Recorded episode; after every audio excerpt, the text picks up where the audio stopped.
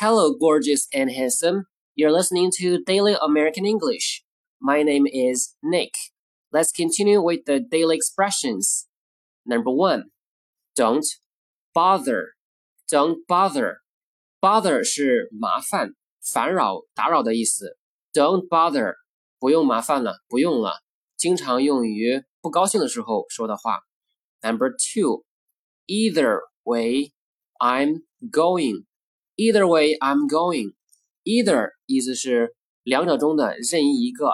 Either way，不管怎么样，无论哪种方式。Either way, I'm going。不管怎么样，我去定了。不管两种情况中的哪一种，我都要去。Number three, I'll figure it out. I'll figure it out. 啊、uh,，figure out 意思是想明白、弄清楚、想出来。I'll figure it out. 我会想出办法的，我会弄明白这件事儿的。Number four, my phone is dead. Can I use yours?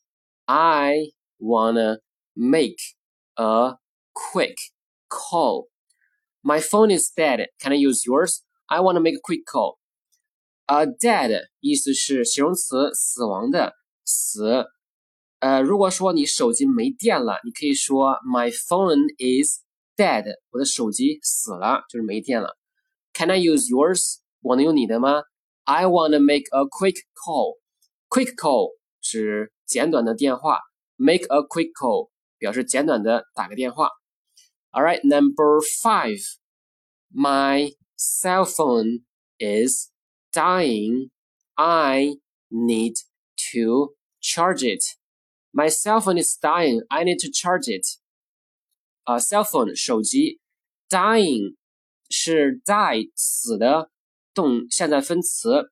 My phone is dying. 我的手机快没电了。I need to charge it. Charge 是充电的意思。I need to charge it. 我需要给它充电。Number six, stop fooling around. Find a job. Stop fooling around. Find a job. Fool around 表示闲荡、胡混或者是游手好闲。Stop fooling around. Find a job. 不要呃瞎混了，找工作吧。Number seven.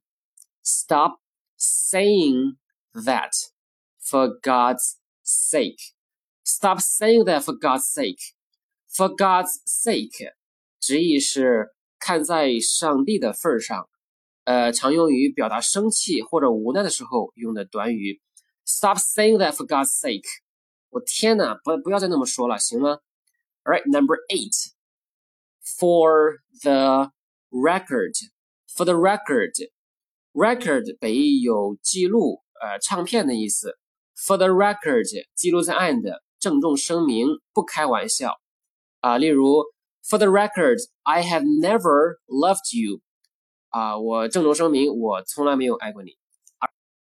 Number nine, off the record, off the record，这个短语呢是 for the record 的反义词，意思是非正式的、私底下。Okay, that's it. Remember to make as much practice as possible. I'll talk to you next time. Bye.